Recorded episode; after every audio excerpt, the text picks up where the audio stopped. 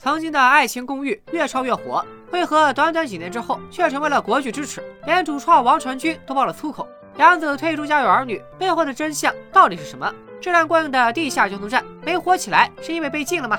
为什么现在情景喜剧不火了？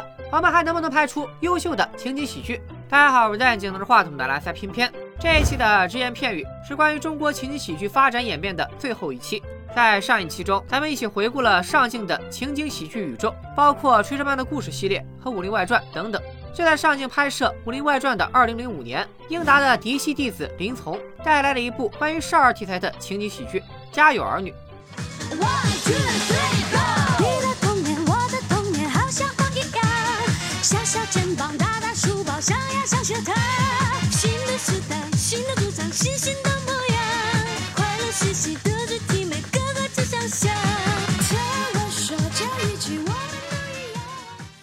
可以肯定的说，《家有儿女》是当时唯一一部能够与《武林外传》抢夺遥控器的情景喜剧。《家有儿女》算得上是英式家庭情景喜剧的一个变体，与英达的很多作品一样，同样是以家庭作为底层架构。不同的是，《家有儿女》将焦点对准了一个重组家庭，围绕着一对夫妻和他们的三个孩子展开。高亚麟饰演的夏东海是个儿童剧导演，也是这家的男主人。虽然他唱歌跑调，做饭难吃，但风趣幽默、憨厚、脾气好，标准的好丈夫、好爸爸。宋丹丹饰演的妻子刘梅是一个医院的护士长，家务事都由她来做，有时会有点急躁和唠叨，但其实刀子嘴豆腐心，对孩子们的爱一点也不比夏东海少。两人的三个孩子分别是：我叫夏雪，我叫夏雨，我叫夏冰雹。两人的三个孩子分别是由夏东海带来的夏雪和夏雨，由刘梅带来的刘星。夏雪，三个孩子中的大姐大，自信傲娇的小公主。这对我的幼小心灵是多么大的伤害呀！你懂不懂啊？刘星调皮捣蛋的家中活宝，好管闲事的麻烦制造者。那奶油小生全是喝牛奶喝出来的。当然了，啊，那我就不用喝这牛奶了。嗯，因为我不想当奶油小生，我想当硬汉小生，姜文。夏雨活泼可爱的小胖墩儿，喜欢炫耀的天真宝宝。正所谓三个孩子一台戏，鸡飞狗跳的逗趣日常，在这个家里是一出接一出。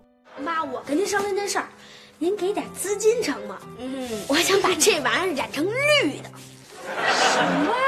别别别别别！小雪都能和自己的狂野男孩约会，我怎么就不能见见自己的野蛮女友啊？我告诉你，你要是敢有野蛮女友，你就会突然发现，你有一个野蛮又狂野的母亲。不不不要！可以这么说，与《武林外传》异曲同工，《家有儿女》同样构建了一种令人羡慕的家庭情境。他把孩子作为整部剧的戏剧重心，为观众带来了一个欢乐包容的家庭氛围。哪怕有矛盾，碰撞出来的也是开心快乐的火花，而不是撕逼与虐心。在这里，孩子惹是生非的一面，反而成为了可爱搞笑、让人忍俊不禁的存在。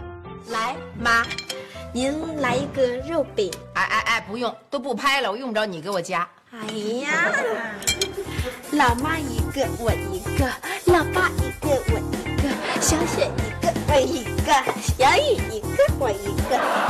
嘿嘿嘿嘿，合着这么一盘子肉饼，我们一人就一个，剩下全让你吃了。你倒是真不傻呀，你啊！是是。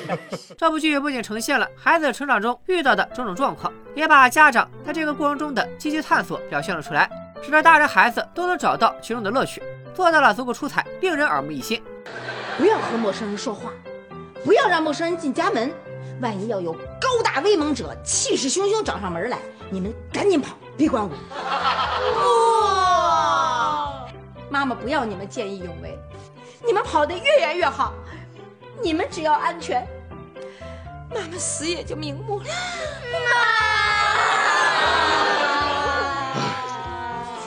需要指出的是，早在开拍宣传之际，出品方就表示，希望可以把该剧打造成中国版的《成长的烦恼》，表示剧集会借鉴《成长的烦恼》的成功经验，在结构框架、人物设定和一些情节上，《家有儿女》很大程度上对美剧《成长的烦恼》进行了参考。不过，因为当时国内的计划生育政策，仨孩子肯定是超生啊，所以《家有儿女》就做了一个重组家庭的设定，连夏夏的二胎小雨也是在国外出生的。我记得有人做过箱子桥段的比对，也有人提出有那么几集的核心创意。是直接照搬了《成长的烦恼》。在播出之后，《家有儿女》收到的好评无数，还获得了飞天奖、五个一工程奖等奖项。出演夏雪的杨紫和出演刘星的张一山，因为这部剧被观众所熟知。如今两人依然活跃在演艺圈中，也是不少网友心目中的最佳 CP。十几年过去了，大家对《家有儿女》的喜爱依旧不减，各式各样的讨论也是层出不穷。最近网上有不少人开始扒刘星家的生活水平，结果一推算，那可真要一个豪。他们家可是四室两厅两卫的大户型，室内总面积超过一百七十平，算上公摊，两百平都拦不住。再看看他们家的消费，刘梅的护肤品是资生堂纪梵希，夏东海身上的 T 恤是汤米希尔费格，阿迪耐克不过是流星和小雨的日常标配，阿格达斯冰淇淋可以一冰柜一冰柜可劲造。小提琴想学就学，出行旅游说走就走。别忘了，那可是在十多年前，哪怕是放到现在，都没有多少家庭能够比得上。夏东海绝对是妥妥的隐形富豪。同《炊事班的故事一样，《家有儿女》也是系列剧，总共拍了四部。但是自从第三部开始，口碑和人气就一路下跌。时至今日，人们所认可的依然是第一部和第二部。造成这种状况的原因有很多，但首当其冲的是对夏雪这个角色的换角。二零零七年，《家有儿女》第三部播出了。当小伙伴们满怀期待的打开电视机，结果却发现小雪不再是杨紫，而是一个名叫丁丹玲的演员，外形形态与杨紫差别特别大，别提有多失望了。后来，杨紫在一档节目中爆料，小时候有个剧组说让她演女一号，结果开拍前一天晚上，副导演突然通知说投资方的女儿要演，你们收拾收拾，赶紧走吧。一些人认为这个爆料所指的就是宁丹琳，所以网络上一直都有类似的说法在传播。但事实上，在《家有儿女》第三部开始之时，杨紫在上初三，正处于中考复习的阶段。考虑到学业的重要性，爸爸妈妈便给她推掉了好几部戏，其中就包含《家有儿女》第三部。当时我一下心就沉到谷底了。当时我就想怎么会这样？然后后来我爸我妈就说：“嗯，没事，女儿，你你怎么着怎么着，还是以学业为重。”跟我说了一大堆。我就表面上说：“我说啊，行，我知道了，我不去拍了，我听你们的。”然后一到屋里，然后我盖起被子就哇哇痛哭，心里想着我恨死我爸我妈了，他们为什么要这样？我喜欢拍这部戏，他们就不让我去拍了。然后可是过了两天以后才发现，就是就是从。呃，初三到现在吧，嗯，我才发现其实我爸我妈这样做是对的。如果我要去拍《家有儿女》的话，现在也许我初三的课程一点都没学。二零零六年九月二十日，杨紫还曾特意在个人博客上讲了不能出演的遗憾，呼吁大家和他一起支持《家有儿女》第三部。可见聂丹玲老爸是投资方，为女儿换掉杨紫这事儿根本就是谣传。当然了，换角的确是《家有儿女》系列不太好看的重要原因，但却不是唯一的原因。事实上，这部续作的质量也严重下滑。当时也有知情人透露，因为与制片方关于酬劳问题产生了矛盾，总编剧李建宏在筹拍期间就离开了剧组。而除他以外，宋丹丹也曾吐槽片酬太低。最终在二零零七年第四部播出之后，这个系列算是拍到头了。时至今日，当人们提到《家有儿女》，基本默认就是前两部。大家心目中的夏雪也只有杨紫。有趣的是，二零零六年就在《武林外传》和《家有儿女》持续热播之际，眼瞅着弟子们都拿出了漂亮成绩，身为情景喜剧之父的英达也没闲着，他筹拍了一部足以证明自己还是龙头老大的作品《地下交通站》。我他妈惹不起皇军，我还惹不起你啊！滚出去！你他妈少跟我来这套！嗯。我滚就滚出去！妈的，皇军没来时候你他妈敢欺负我，他妈皇军来了你还敢欺负我？那他妈皇军不是他妈白来了吗？地下交通站的创意来自于英达的弟弟英壮在酒后剪片子时萌发的一个狂想，即搞一部抗战题材的情景喜剧。这玩意儿没人做过，而且又比较敏感。英达听了，心里也一直在打鼓。没想到后来去广电总局申报项目时，不仅没啥阻力，还得到了肯定和支持。有道是细说不是胡说。为了避免出现违背历史、不伦不类的状况，编剧组翻阅了大量的图文影像资料，还走访了非常多参加过抗战的老兵。经过三年多的筹备，才终于开始拍摄。在选角的过程中，有这样一个小插曲：当时吴越去面试男主太水根一角，英壮一瞧，你是个武打演员，演这部剧恐怕不太合适。我要跟他对打，那我就打幺二零。后来有一次，吴越去参加英达主持的节目《明星大讲堂》，英达见了他，非常欣赏，就和他说：“我们有部剧《地下交通站》，正缺个男主角，你有没有兴趣来试一试？”于是吴越就把自己被英壮刷下来的事儿告诉了英达。英达回来跟我说，吴越是这么说的啊，你有病啊！你找他，你疯了！吴越这么好演员，你不用？哎呦，真的。有了这么一个小波折，吴越才成功进入了地下交通站的剧组。最终，在拍摄和后期都结束以后，《地下交通站》于二零一七年五月六日在山东卫视播出。该剧的故事背景为一九四零年前后，发生在冀中小县城安丘一个名叫鼎香楼的驴肉馆里，讲述的是以蔡水根为首的地下党与日本特务、伪军、汉奸等斗智斗勇的抗日活动。不过，下面吴越饰演的男主蔡水根，反倒是剧中的配角，为人们所津津乐道。男一号的风头被完全盖了过去。这里面最为突出的就是由严冠英老师饰演的汉奸侦缉队长贾贵。他无赖贪婪，滑稽可笑，长着一张奇形怪状的盛世美颜，每每出场都是爆笑名场面。你算什么呀？我看上一小娘们儿，我想 你帮我算算，我能不能把这小娘们儿给娶回家去？就是那姑娘是哪年哪月生的？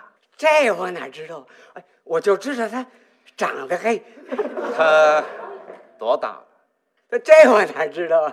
我就知道他长得黑。他姓什么？这这我哪知道啊？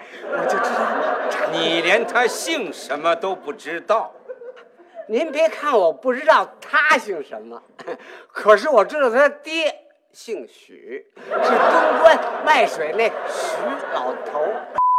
除了曲线救国的贾队长以外，无恶不作的伪军队长黄金彪，狡诈伪善的特务头子黑藤龟三，爱贪小便宜的顶香楼掌柜孙有福，正直鲁莽的顶香楼大厨杨宝路等角色，没有一个不是笑料满满。太太太君，我该死，我该死，瞎了我的狗眼！咋回事啊？嗨，我忘了告诉你了，黑藤太君最忌讳别人说这瞎话。太君，这回你可打错了。才是他说的瞎字儿。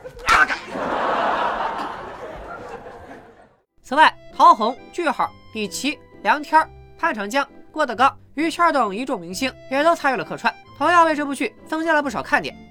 这是谁呀？呃，说话啊！回回老总，哎，这是我。这怎么他妈不不不不像啊？呃，您看您也说不像是吧？他们都说不像，可是照相馆非说这是我，哎皇军也说这是我，怎么没辙？皇军都说像像像您啊啊！别说，那还有点像。这照片是你吗？是我。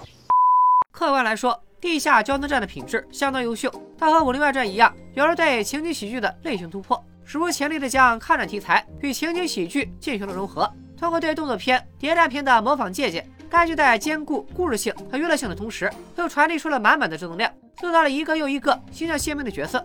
他用妙趣横生的夸张演绎，呈现出无数个精彩绝伦、包袱密集的爆笑场面。在某瓣上，《地下交通站》的评分曾经一度高过《武林外传》，如今依然高达九点四分。那么问题来了，为什么他没有像《武林外传》那样大火呢？每当和别人说起，有的甚至表示连听都没有听过。关于这事儿，其实与当时的播出方式有着不小的关系。《地下交通站》播出的二零零七年。情景喜剧势头正盛，《武林外传》和《家有儿女》依然还在电视上热播。在这种情况下，《地下交通站》卖出了个中国情景喜剧的空前高价位，金额接近一千万人民币。但有得必有失，用这近一千万人民币，山东电视台也是投资方之一，买断了《地下交通站》的全国播出权。于是，当别的情景喜剧在各个卫视霸屏的时候，《地下交通站》却只能在一直没啥存在感的山东卫视播出，收视率和热度都没上去，重播率也非常低。偏偏本人也是山东人，所以觉得非常可惜。直到后来，大家在互联网上回忆童年，口口相传，更多的人才意识到，原来还有这样一部好剧。原来因为没在电视上看到过，甚至怀疑它是不是被禁播了。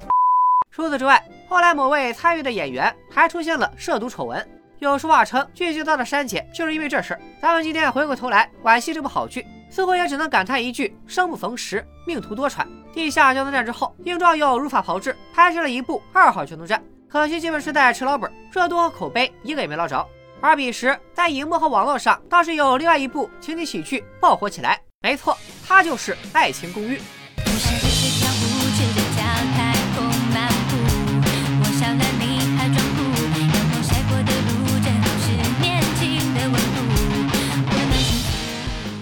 从二零零九年开始到二零二零年年初，《爱情公寓》总共推出了五季，外加一部电影。是很多九零后心中绕不过去的一部剧集，剧中的角色也在许多人的青春里留下了印记，相应的扮演者也因为这些角色一炮而红。可惜的是，这部剧却是一部东拼西凑的舶来品。只不过当年几乎很少有人发现，在《爱情公寓》正热的时代，虽然互联网已经足够普及，但观看美剧、英剧的人整体来说比例相对较小，信息的扩散和舆论的发酵也不像今天这么迅速。一部剧哪怕存在抄袭，甚至被官媒点名，也没有掀起舆论海啸。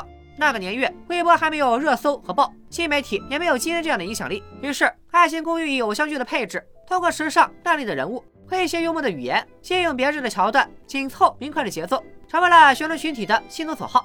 直到几年之后，更多的人才得知，原来《爱情公寓》系列的抄袭程度可耻到令人发指。有 UP 主做视频逐级开扒《爱情公寓》的抄袭劣迹，网友们干脆创建了一个《爱情公寓抄袭吧》，讨论和分享《爱情公寓》的抄袭行为。被《爱情公寓》抄袭的剧集数不胜数，比如《生活大爆炸》《老友记》《废柴联盟》《爱迪狂人》《老爸老妈浪漫史》等等。除此之外，老电影、网络段子之类的，也是《爱情公寓》的重点抄袭对象。如果说抄袭也有水平高低之分，那《爱情公寓》算是最 low 的那种，不仅直接拿人家的台词和情节来用，有时甚至干脆全集照搬。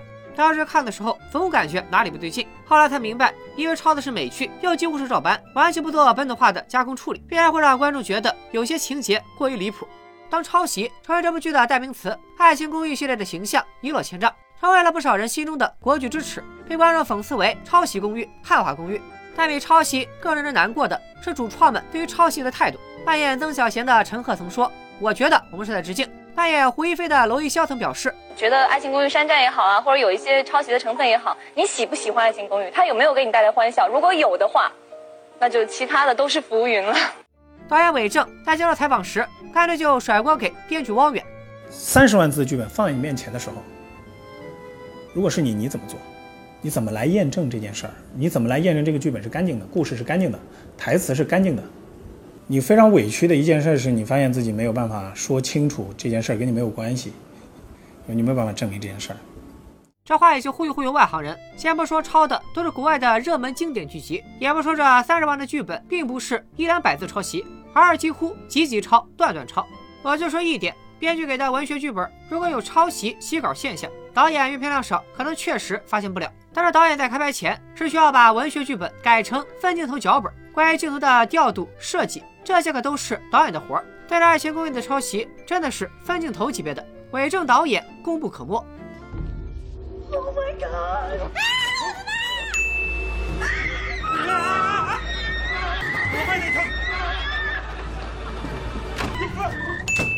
最后，到这扮演关谷神奇的演员王传君，旗帜鲜明的与《爱情公寓》划清了界限。二零一八年的《爱情公寓》电影版，二零二零年的《爱情公寓》第五季，他都没有参与。当网友问及，他直接回了四个字：关我屁事。在前两期视频的评论里，我也看到不少《爱情公寓》的粉丝，他们如今也清楚地认识到了《爱情公寓》抄袭的事实，但也认为《爱情公寓》确实是他们的青春，割舍不下。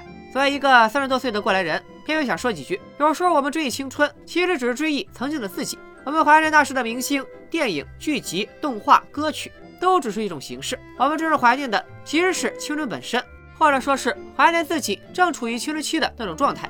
每个人的青春都是复杂而多面的，有激情、活力、热血、意气风发和情窦初开，也有迷茫、悔恨、愤怒，甚至屈辱和不堪。我们的青春远远不是一部电视剧就能代表的。好了，关于《爱情公寓》抄袭的事，我在这里就不过多赘述了。虽然这事儿没得写，但也不可否认，剧中的人物形象确实已经深入人心。好男人就是我，我就是曾小贤。男人要肾好，就要喝肾宝。七对七，二七四十八，三八妇女节，一劳动节，一口盐汽水，啊！如来神掌，啊！杀！我分分钟切腹给你看，切腹自尽。唐氏表演法则，show time。原告要求我方赔款两百万，又败诉了。这个没败诉，在我的据理力争之下，法院初审了，罚款全免了，改判我方二十年有期徒刑。如今回过头来去看，最最令人悲伤的，还不是《爱情公寓》的抄袭。而是中国情景喜剧最后的高潮，竟然就是《爱情公寓》系列了。在那以后，竟然再也没有出现一部质量过硬、热度爆表的情景喜剧。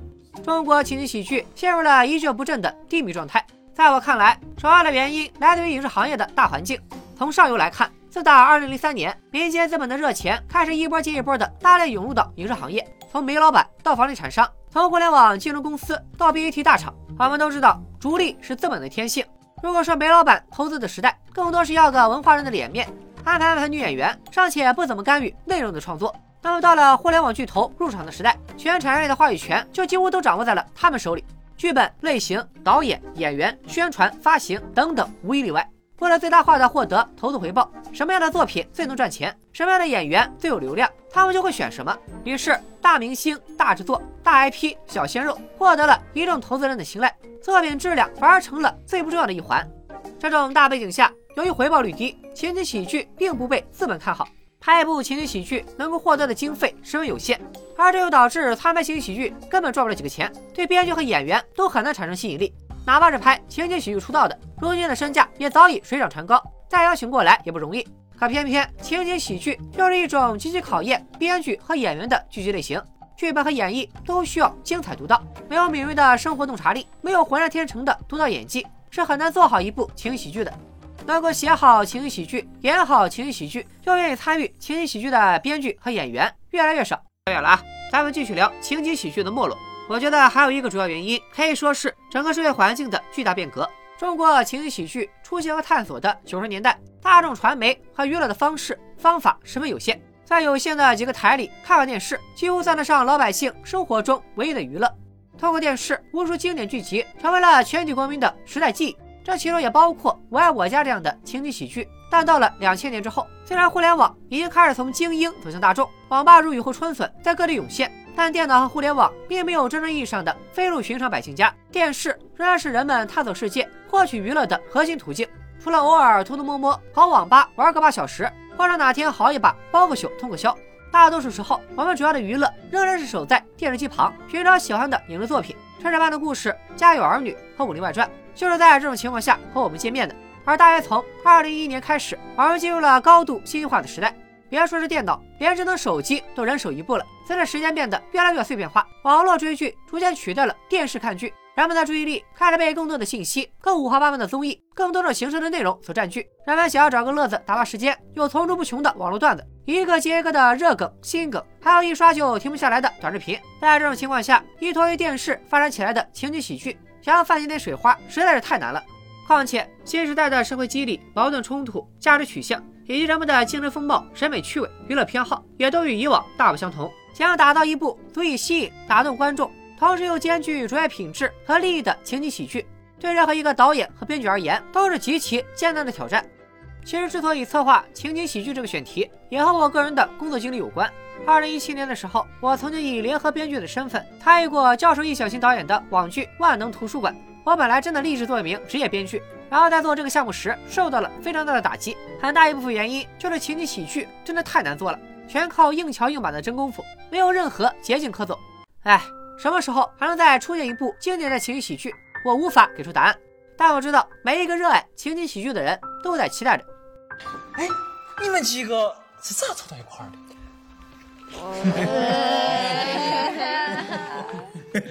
那是一个很长很长的故事，从哪儿开始讲起呢？啊！再见！再见！再见！再见！再见！再见！再见！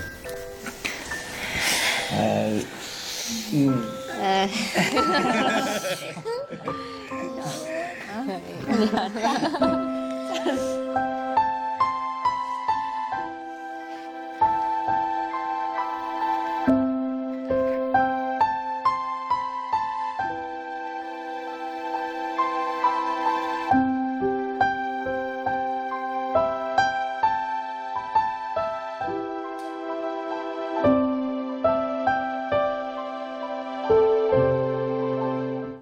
三期视频近三万字，总算把中国情景喜剧三十年的发展和演变讲完了。如果还有什么内容选题，你想听我在只言片语这个栏目中聊一聊，不妨弹幕或者留言告诉我吧。咱们今天就聊到这里，下期再见，拜了个拜。